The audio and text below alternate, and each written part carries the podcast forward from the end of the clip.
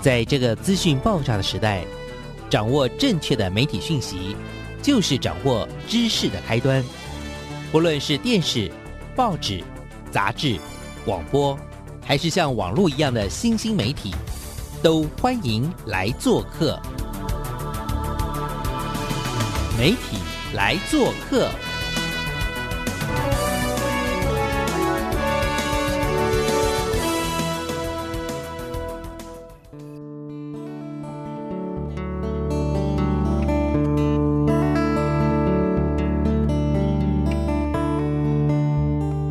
体大小事，欢迎来做客。我是主持人小黄老师，各位空中的听众朋友，大家早安。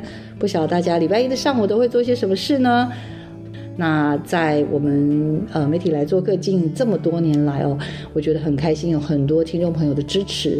那在这两三年，我想听众朋友常常在我们这个节目当中听到一个有趣的计划，这个计划叫什么呢？这个计划叫做“看见家乡”。为什么呢？因为其实小黄老师一直在做的是。媒体素养的教育嘛，哦，那这种可能有时候人大家就会觉得哇，这个理论听起来非常的高妙，大家就会觉得啊这件事情好像跟我没关系。但是呢，后来我小黄老师在一个因缘之下参加了这个看见家乡的计划，那我觉得哎，其实看见家乡是一个很棒可以去体现媒体素养计划的一个。很好的机会，所以呢，在这个过程当中就启动了各式各样的一些参与的活动。那当然，更重要的是，我们就认识了很多很多很厉害的老师们。他们到底是谁呢？其实一路以来啦，我觉得看见家乡有一个很重要的观念，就是我们希望有机会带孩子从不同的视角来认识他的家乡。所以，呃，怎么样用不同视角呢？从空拍这个视角，也就是小小齐柏林的视野哦，就会是一个非常非常有趣的视野。那这么多年来，我们也累积了好多好多小朋友从空中看见自己家乡的视野。那这个过程中，也一路陪伴着我们的孩子。有一位非常非常重要的推手，他是谁呢？他就是怀松老师，何怀松老师，也就是阿松哥哥。他这是他最近新取的外号。为什么？因为他最近在 YouTube 的影片上面，他就不啰嗦，跟大家说：“大家好，我是阿松哥哥。”太可爱了。然后阿松哥哥呢，呃，在二零二二年的计划里面，帮我们去了。嗯，一些基地包含屏东的长荣百合，以及最远最远的基地位于台东外海的蓝屿中学。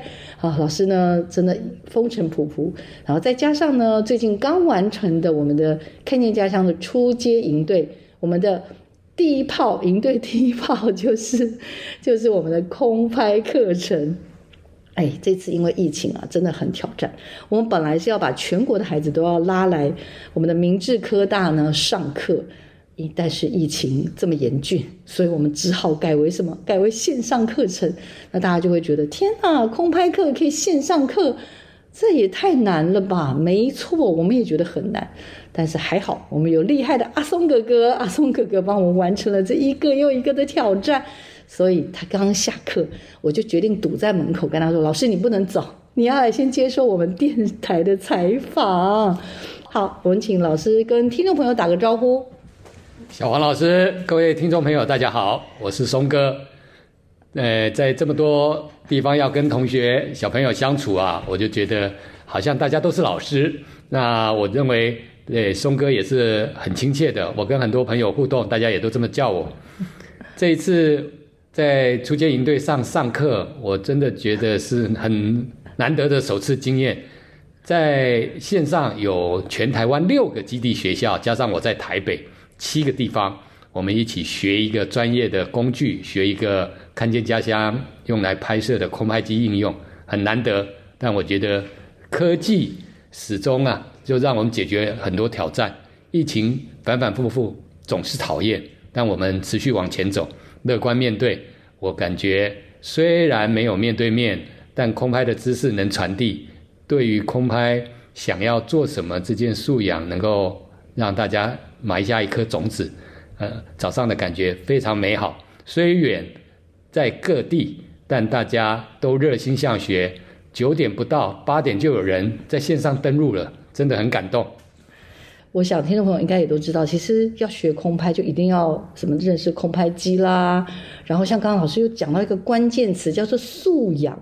我的天呐！现在一零八课纲之后就是什么素养导向，原来连空拍这件事情也有空拍素养。老师可不可以跟我们分享一下？就是你本来啊，如果是实体课，你通常会怎么教？老师要不要跟我们讲一下你整个的课程的安排？呃，我的课程时间是九十分钟。我想一开始的入门基础应该大概不脱离三个面向，我涵盖的是有关于工具的认识。第二个面向是有关飞行安全、空拍的法规有关的限制、飞行评估。我认为现在的飞行是有许多要注意的地方，才能够创作顺利。第三个当然就是飞行最重要目的就是拍片，所以有关画面的设计、镜头在天空怎么运动，我认为是一个拍摄最重要的目的。所以粗浅的阶段就跟大家分享。这次因为搭配这样的线上课，我们也知道非常的困难，所以我们有拜托我们每个基地啦，其实都有队服的哥哥姐姐，所以六个基地其实就有每个基地的两位队服，还有我们的客务人员就是随行。但是即使是有这么多人，可是现场每个基地学校都有老师数名，孩子就至少六位。我知道很多学校都是八位甚至十位，所以非常非常的挑战。所以。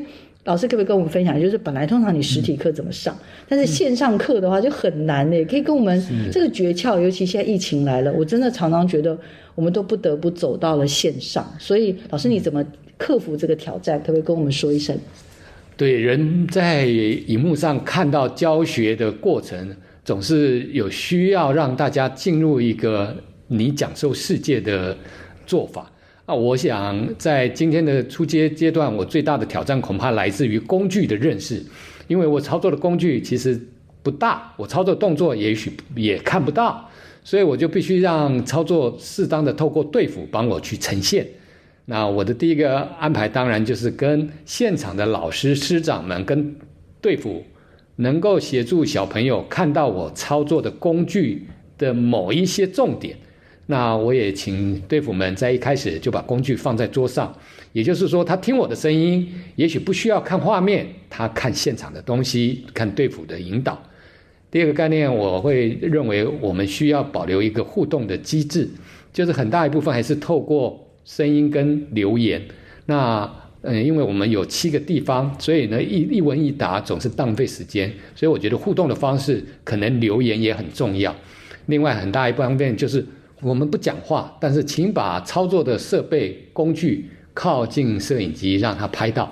那我们拍到什么？包括了要看到手势，也就是说都不出声音，但他们在头上画一个大圈圈，就是所有的人都听懂了吗？然后呢，我们就瞄一眼，有的人就会做出手势。有时候呢，画面因为平宽的关系，也不一定很很清楚，所以有些声音画面。模糊都不利于教学，我们都希望这个沟通能够不影响进度的进行，然后也能够顺利的让彼此都知道哦，我听到他们，他们也听到我。那关于时间的分配，我请教一下阿松老师啊，就是呃九十分钟，通常你会怎么做切割？因为我刚刚有说嘛，才差不多一小个段落，就已经有那个回流的机器的老师说，阿松老师教的太精彩了，老师你时间上怎么分配的？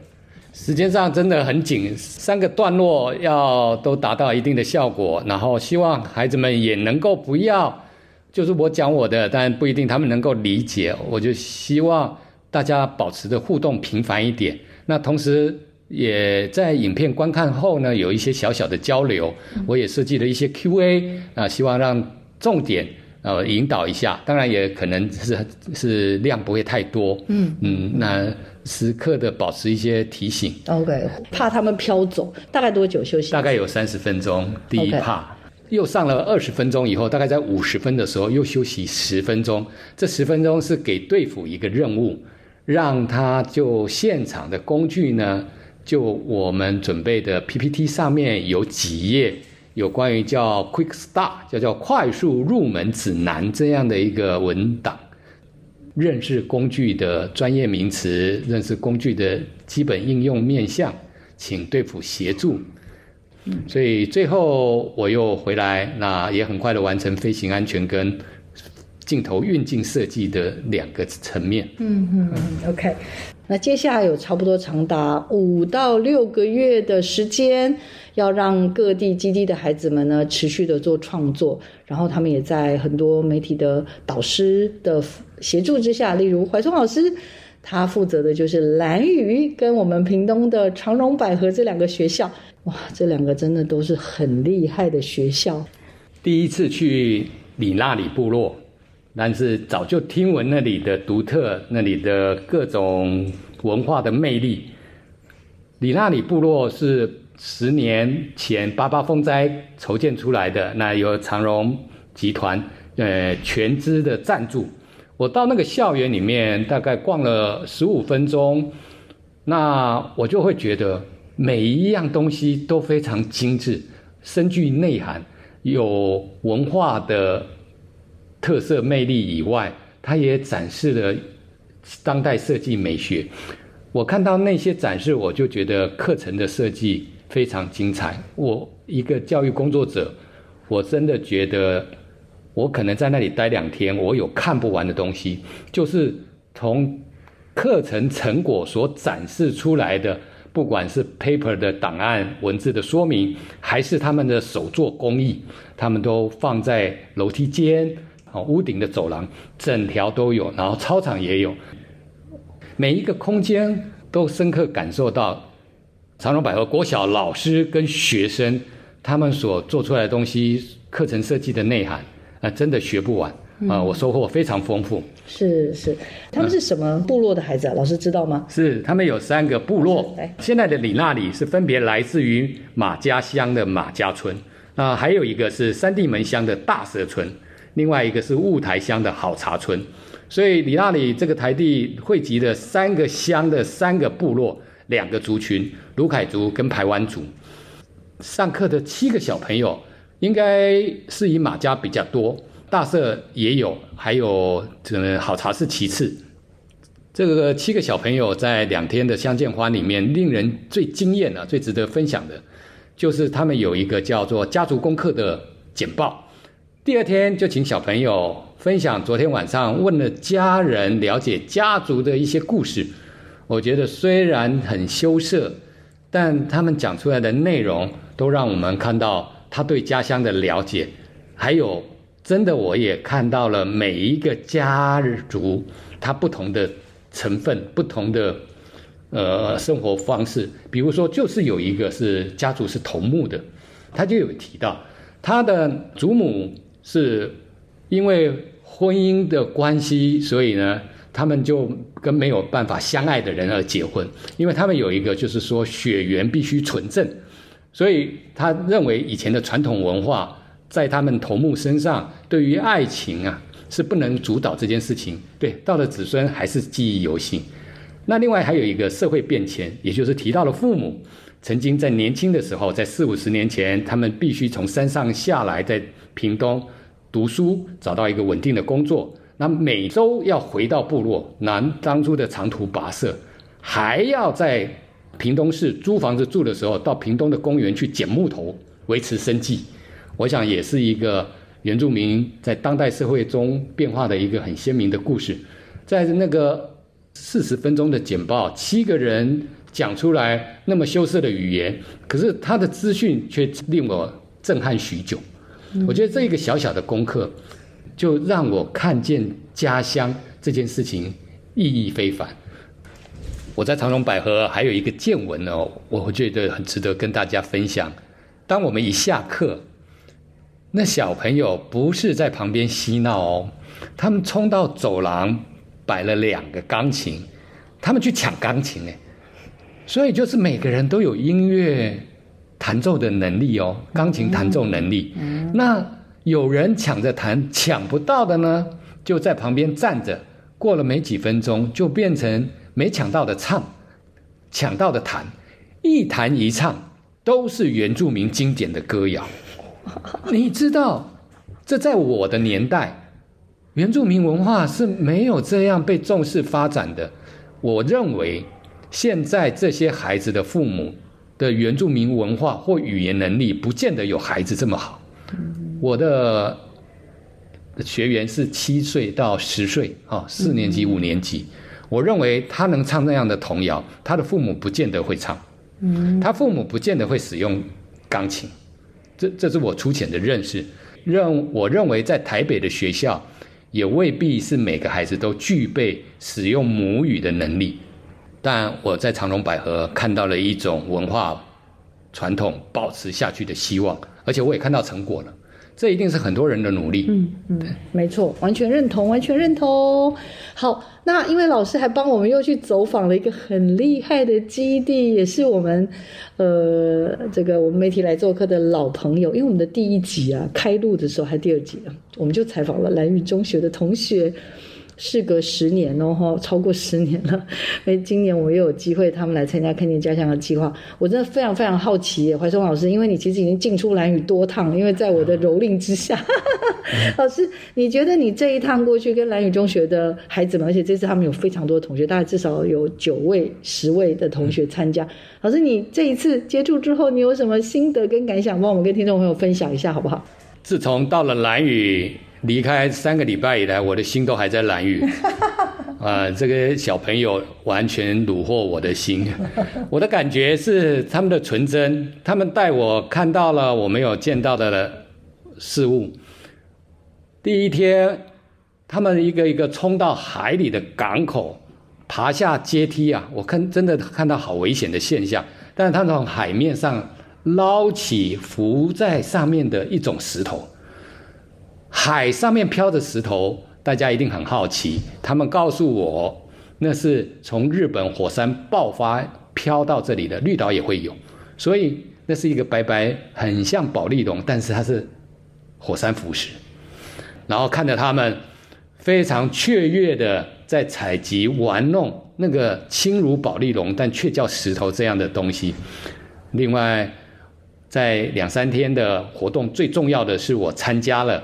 有一个跨年，我是十二月三十一日抵达的，所以当天晚上就是跨年，准备要参加跨年贩售的东西。孩子们大概超过了十八个小时的工作，我们大概四点就到了夜市的门口准备，一直拍到凌晨一点半才离开。嗯，感受到大家有时候很无奈，但是呢，坚持下去，又发现了他们。各具巧思，我们准备了非常多卤味，但强迫推销仍然有大量的剩余。接着他们就走出了夜市，沿街叫卖。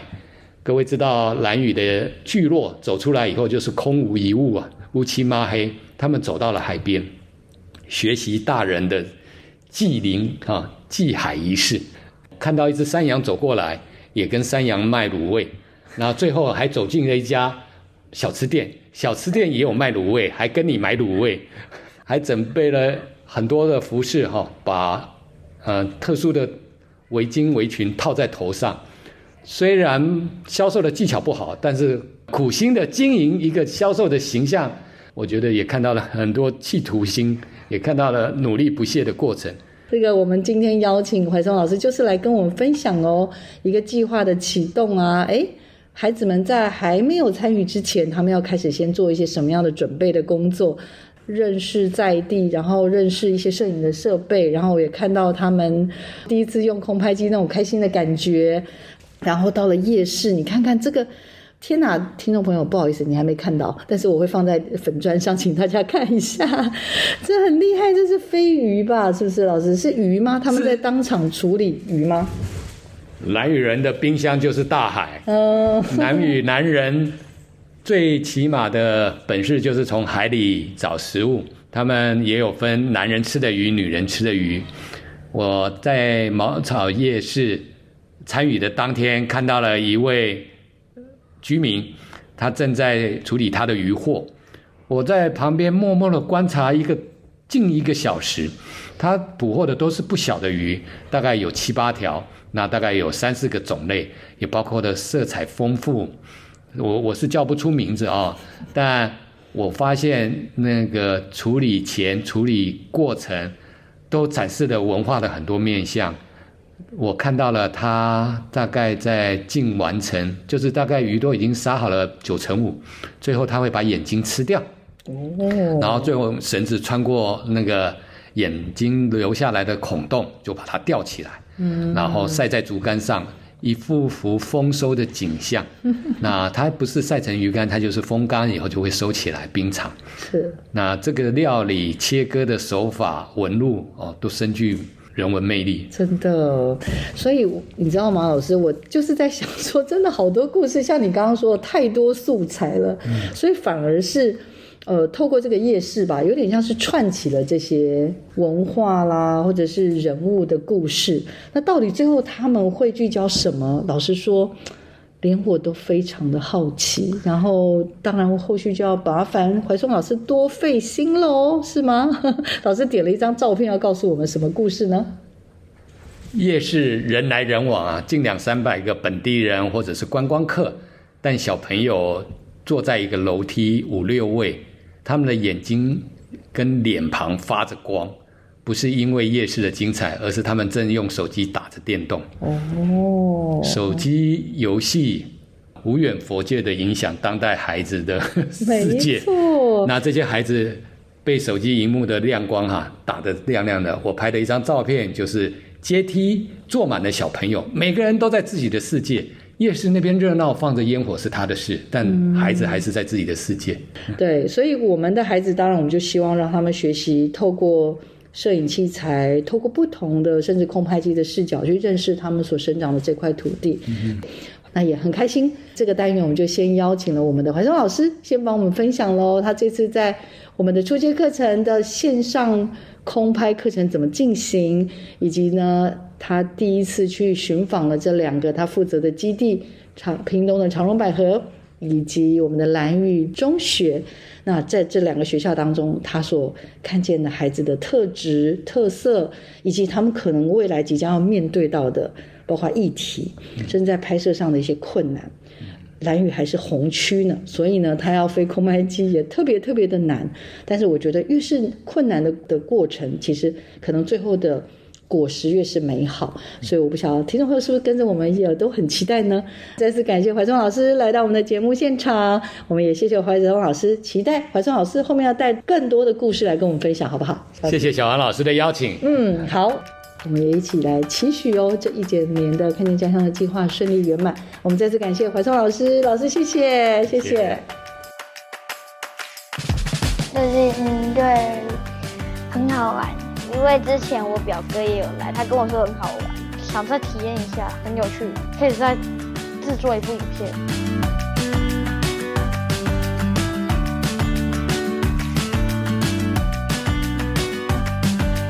我是比较懂自己部落的，然后他也希望我可以到外面把自己的部落跟人家诉说这样。我喜欢拍照，从小的时候就跟阿北一起拍照大。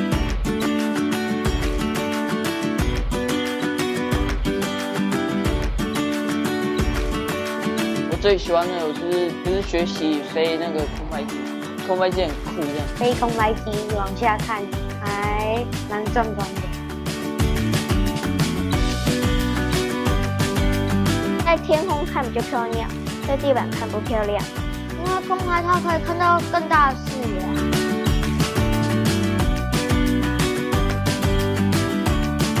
呃，我喜欢从上面看它，因为这样可以看到比较大大的山。我们那边有虹桥，从很高地方，然后又很远看，比较漂亮。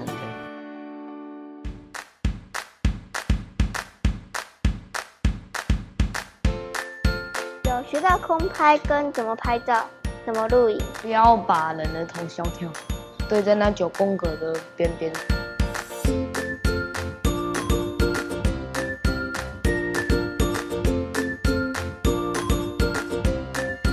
台词要先事事先想好，要不然到到那个到时候忘词的时候会很尴尬。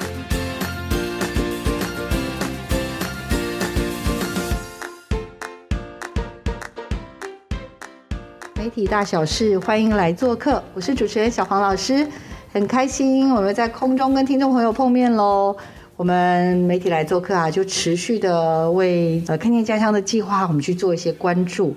最近啊，我们又启动了这个看见家乡计划，然后尤其是这个出街的营队哦，那这营队当中来了很多很多很厉害的老师，像是空拍的老师啦，怎么样做一些这种所谓的影像教育的老师也很多。那今天下午呢，我们也进行了一场非常非常特别的课程，其实就是看见家乡这样子的一个看见这件事情的课程哦。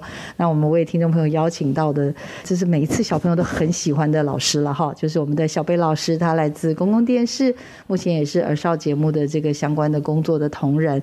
那这次呢，他花了好多时间准备，结果没想到疫情来袭，小贝老师面临到前所未有的挑战。到底他会怎么样面对这样的挑战呢？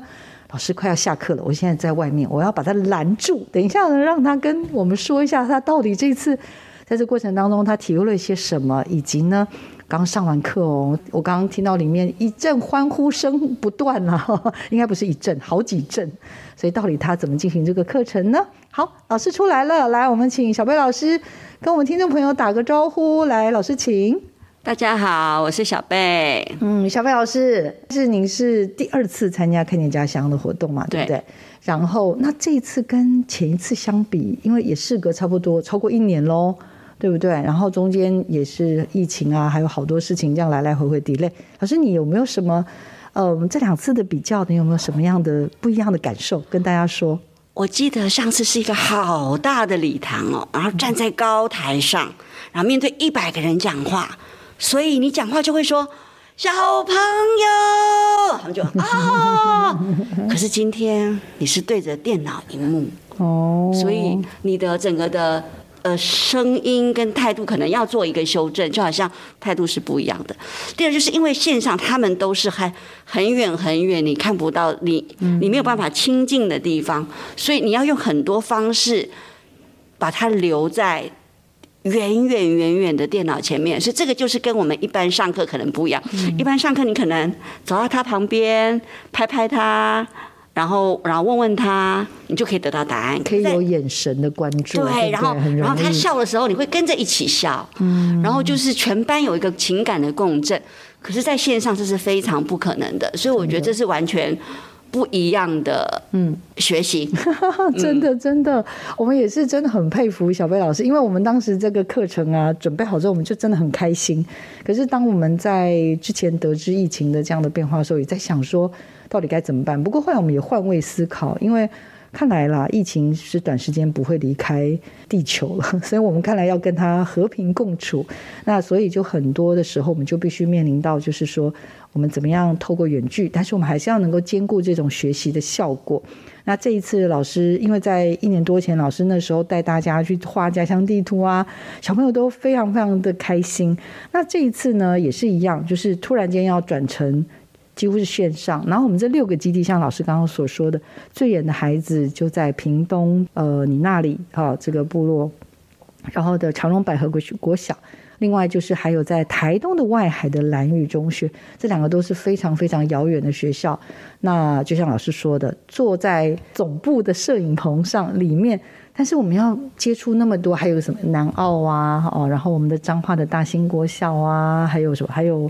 哪一个哦？和顺国小啊，等等这些，我的意思说，真的就觉得好远哦，对不对？感觉上近在你的眼前，但是事实上你又触碰不到它。所以老师，你的课程在我知道，当你这次还是准备充足，但是在十天前知道疫情有了这个之后，你的课程的像刚刚讲整个结构吗？像怀松老师他就说，他这九十分钟的课他就知道不能。一整串这样下来，他必须要休息休息，然后再再进行休息休息再进行，或很多的互动。老师你呢？你的设计又是如何？我的设计师是把所有的活动全部还给小朋友。比如说这次的设计就是不是大家在礼堂画图而已，我这次就会希望，呃，他们是走出去的。比如说走出去学校，请你现在离开这个教室，下雨怎么办？打伞，冷怎么办？穿外套。戴口罩，请你找到学校的制高点。你真的从制高点上面来看这个学校，看你没有看过的地方。还有，我请他们学习像一只狗蹲在校门口。如果你是一只狗蹲在校门口，你会看到什么？所以我觉得就是给孩子事情做，就是呃，让他觉得说，我我不是这样子呆呆的坐在电脑前单面的接收。我觉得如果放他们出去，我觉得会很有意思。我觉得这是第一个，就是说要放他们去做事情。不能蹲在教室，不能集合他们对我本来还想要支援前线，可是没有办法。哦第二就是那个互动性要很强，我们会进行很多的猜谜活动，就是大家把自己的家乡的东西放在袋子里头，大家动脑筋。哦，我发现哦，虽然只是一个小东西，比如说南投的小学里面放的茭白笋，大家怎么猜都猜不出来，大家在网上一直猜一直猜。我觉得就是要在这样的时代，我觉得可能就是第一就是让孩子能够主动，主动有问题要他解决。有一些困难要他去做，所以今天就可以看得出来，因为他们爬上屋顶了，因为他们蹲在校门口了，所以那个看到的世界跟我在大礼堂里头凭空想象我们家乡，哦，差好多、哦，差好多。所以我觉得，哎，这对我来说也是一个学习，就是当一个大舞台不在的时候，那你就把精彩的东西留给小朋友。我如果今天有任何一个小朋友曾经在校门口蹲半分钟，我觉得他也许会知道，这个世界如果你换一个方式去，你会看到不一样的东西。哎，我今天就有人画从屋顶上看到，哦，这个是呃，垃圾回回收厂，哦，这是我们的太阳能发电，呃，这是这是我们的生态池，等等，我就觉得这就是很有趣。这个如果你在大礼堂，你可能就是用脑筋想，哦，都好久，我们学校好像有有这个，可是我觉得，我觉得差很多。我觉得这个对家乡的感觉会会不一样，所以我很开心。今天让他们虽然是下雨天，虽然是疫情大爆发的日子，虽然是过年前的冷天，可是还是希他们还是出去了，还是看到了，还是画的非常的动人。那老师真的非常非常的精彩，因为其实我刚刚在课程当中，我有我有进去，然后又出来，感受到一些就是在那个过程当中那种氛围。因为，嗯，其实孩子的想象力是很不一样哎，视角就完全不一样。老师要不要跟我们分享一下，你看到孩子最特别的地方是什对么？，我们拿那个狗狗的视角来看好了。有人会发现，如果一只狗蹲在校门口，它会从地砖穿越门口，穿越校树，穿越建筑，看到生态池的边边。所以我觉得他终于知道说，当我变成不是这样的高度的时候，我可能可以看到的东西不一样。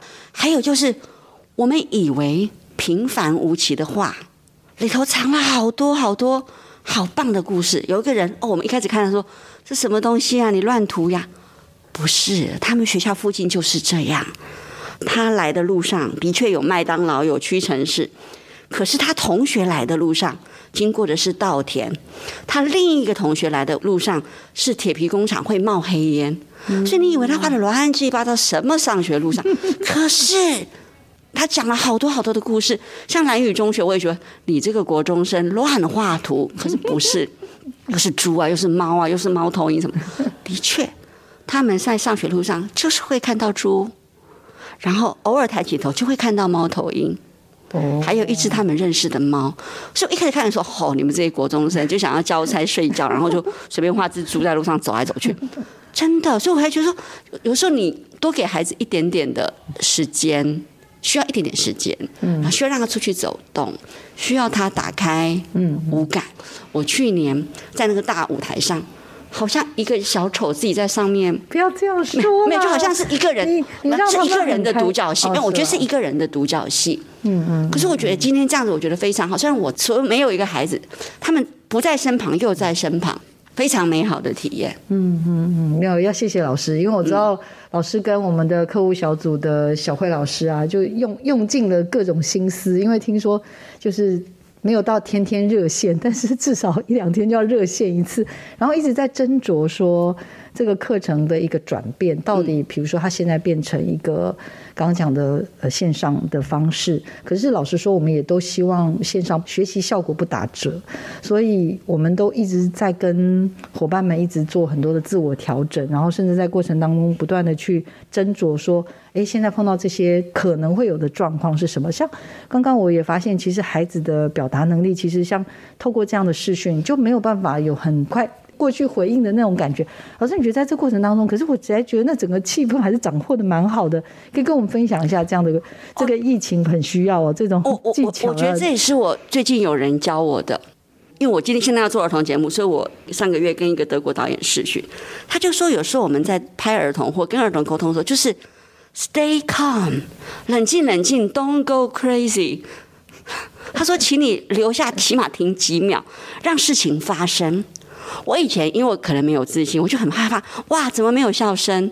哇，怎么没有反应？哇，大家有没有听到？可是我现在就觉得说没有关系，因为我们视讯会 delay，因为视讯会听不清楚，因为视讯会看不清楚，我们相对要给时间。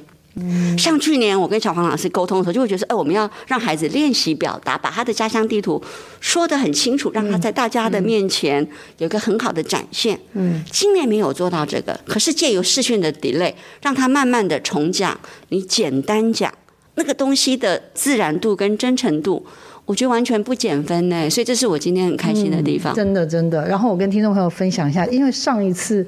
呃，小贝老师的那个巧思，那时候刚好我有参与筹备的时候讨论。小贝老师是请每个学校好像带，好像三样吗？家乡小物，然后带着，然后我们就到一个刚刚讲的是一个比较大的一个场地，那我们就把它放在那个嗯袋子里面，嗯，然后有点像那个大风吹，但是重点就是。每一桌，因为它是一桌一桌嘛，会转桌，但是每一桌呢都会有一个来自那个学校的小朋友当代表，所以呢，当一转的时候，哎，小朋友就说：“哦，这是某某学校的。”那那一桌上面的那一个桌子内的那个学校的代表呢？这时候，因为全部的小孩都没有人比他更了解他的家乡或他的学校，所以他就开始 OK，不管他爱不爱讲，会不会讲，他都得讲，而且他。讲出来的什么东西，大家都觉得哇，真的哦啊！你们那里有凤蝶啊？你们有蝴蝶会飞过去？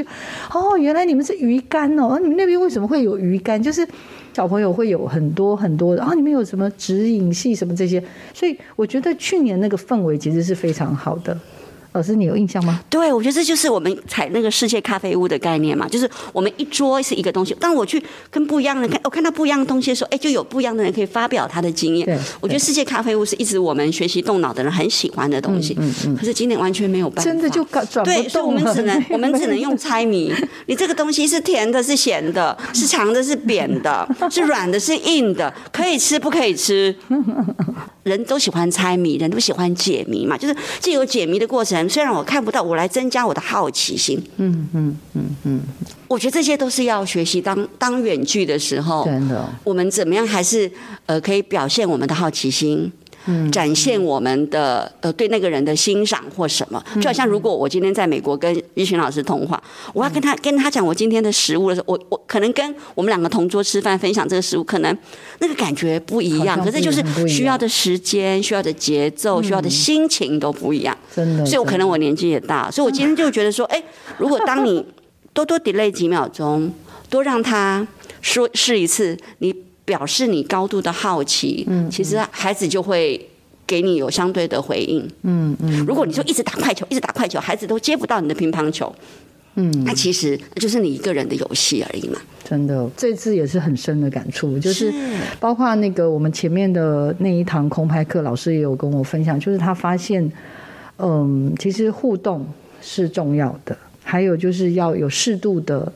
留白吧，就是他知道有些段落，因为毕竟我们都在基地，都也有我们派去的队服哥哥姐姐们，还有一位的客户人员，所以他在那边也做了一些些的协助，例如可能告诉他们要去哪里更靠近麦克风，知道在哪里更靠近镜头，所以东西应该要放在什么地方等等，就是说让这个课程是可以顺畅，而且更重要，像刚刚讲的是有。适度的留白，例如像，呃，老师刚刚可能就是诶，让队服们可以告诉他设备的样貌是什么，飞机怎么拆解，什么这些一个原理告诉他们，让他们有线上专业知识，但是也有这种实际的操作。像刚刚小贝老师讲的，就是诶，我们有。让他们去猜大家的家乡小屋是什么。老师除了刚刚茭白笋，你觉得最酷之外，还有什么？因为我今天只听到还有一个少部分的，还有一个真的是整死人。什么东西？一个有一个人高，哈哈，一个人高，你猜哦，长长的。啊，完蛋了！请问是装饰用吗？不是。请问是呃吃的吗？不是。嗯，请问是可以拿来食用的吗？不是。请问到底是猜不到吧？真的，我们全部投降。他是那个学校的篮球奖杯，一个人高。我还想说，刚刚有两个那个什么，不是老师有手上有拿两只小章鱼，好可爱，跟听众朋友报告一下，还老师刚刚拿两只很可爱的那个三 D 猎鹰的小章鱼在那边转来转去。他说，因为呢每个人怎样都猜不到，我只能给两次提示的机会。对对对，就是两只彩色小章鱼，就是你可以问两个问题，你就要把这个题目家乡小物要猜出来。所以大家在那边 两只章鱼都用完了，结果还还是猜不出来。谁猜得出那是篮球奖杯啊？我天！我我还请大家所有上 Google 看看那个国小到底 到底有什么厉害的地方，因为他给的提示是学校的荣耀。那是什么？赶快大家上网查，到底得过什么奖？结果最后查到了篮？球的奖杯，所以我就觉得很有，就是那个方式就是太好玩。了我觉得，我觉得你可能要有更多的好奇心，更多的耐心，更多的幽默感。嗯，好好我觉得应好，所以。刚刚我们发现家乡小物有很酷的叫卖声，有奖杯猜不出来的，好好笑，才不过六个。哎，可是我真的我不知道这这六个基地，老师有没有任何你已经曾经去过的学校啊？不管是好像没有真的没有哈。嗯，好像没有哎、那听完这些，因为小黄老师都不会让我下去基地，你 看他觉得我会害人，我马上我马上发通告给他，我都因为他会觉得我会害人 我都怕我都怕把他操太凶了子，教不会坏不会，我就是怕他不签约。我等一下节目下节目马上签约。好的好的，哎，接下来我就想问，等一下老师，因为你让孩子什么爬高高，嗯然后看滴滴蹲看滴滴滴滴，还有吗？就这两个，还有一个是上学途中的。哦哦，上学我其他他讲上学途中，可是当你只跟孩子讲上学途中，他就哦就上学嘛。可是你这些这些你可能要示范给他听。那比如说我就讲说，因为我个子很矮啊，我以前上学的时候，那个鹅只咬得到我的屁股，所以鹅就只有追我，它不会追别人。所以就是说，你上学里头有没有什么你闻到的好的味道、不好的味道、好吃的东西、不喜欢吃的东西、好听的声音、难听的声音，会遇到的人、会遇到的动物，都把它画下来。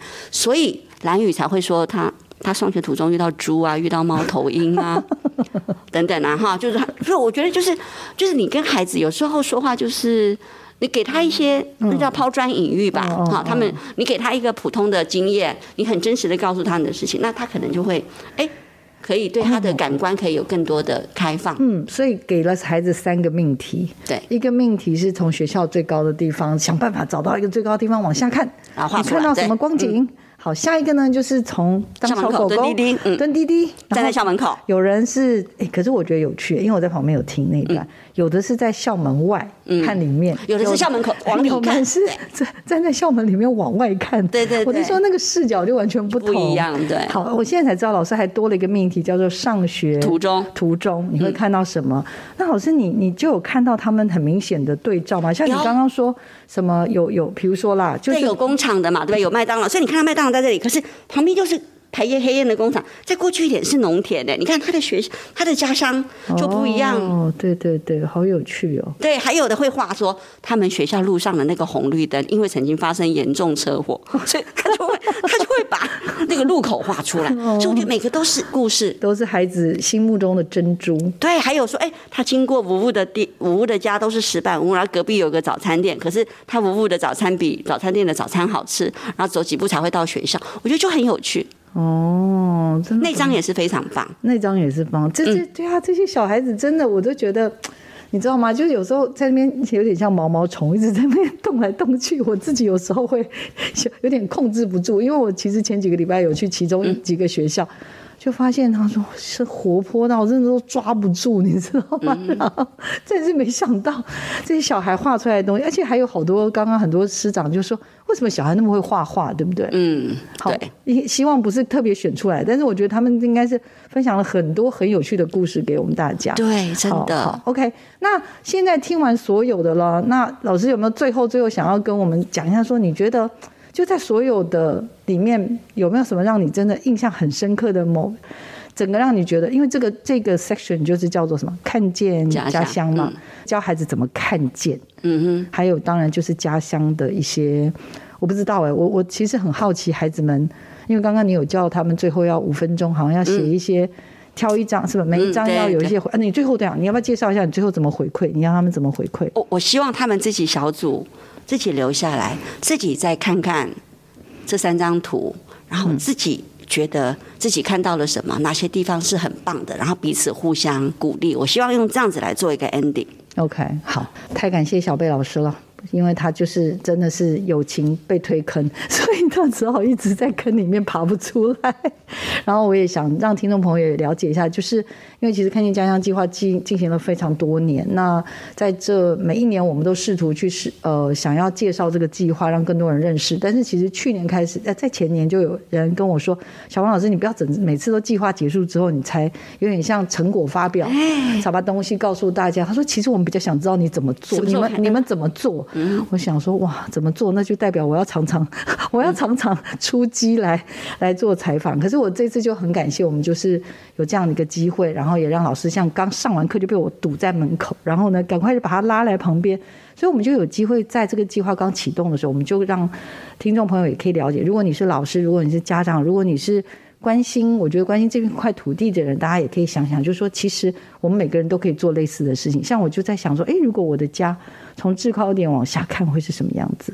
如果我蹲在我家的那个哎门口，门口，如果你是小狗你们家的狗在丢走丢的狗，它在你们家门口会看到什么？对。然后我其实每天不管出去工作，或者出去上班，或者要去处理一些事情的时候，那我我会看到的样貌是什么？对应到这些孩子的环境。我就会觉得说，其实我们每个人都可以看见，用这样的方式看见。那也希望就是所有的伙伴们，就是这有点像是看见家乡启动前，我们已经在做这些努力喽。那我们大概会用六到八个月的时间陪着这些孩子。慢慢慢慢去看见更多的这个家乡的美好，跟家乡的，我觉得不一定是要美好了。其实我觉得就是看见家乡很多值得看见的事情。那谢谢小贝老师，然后谢谢小黄老师，然后被我们这样围下来，然后他还是愿意回馈我们。因为接下来的课更精彩，我要当一个学生好好的学习。陈建荣老师哦，他是孩子王嘞。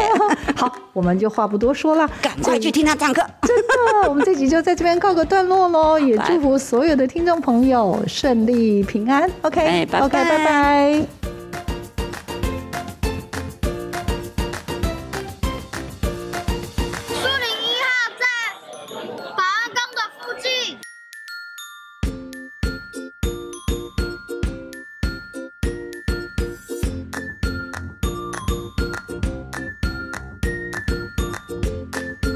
做摄影这个职位是我一直在打的，拿个机械在那边操作，这样很好玩啊，就会想要说继续当下去。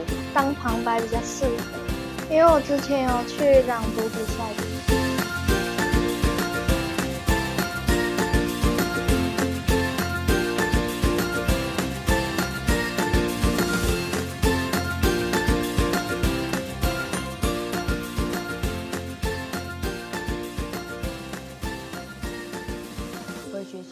去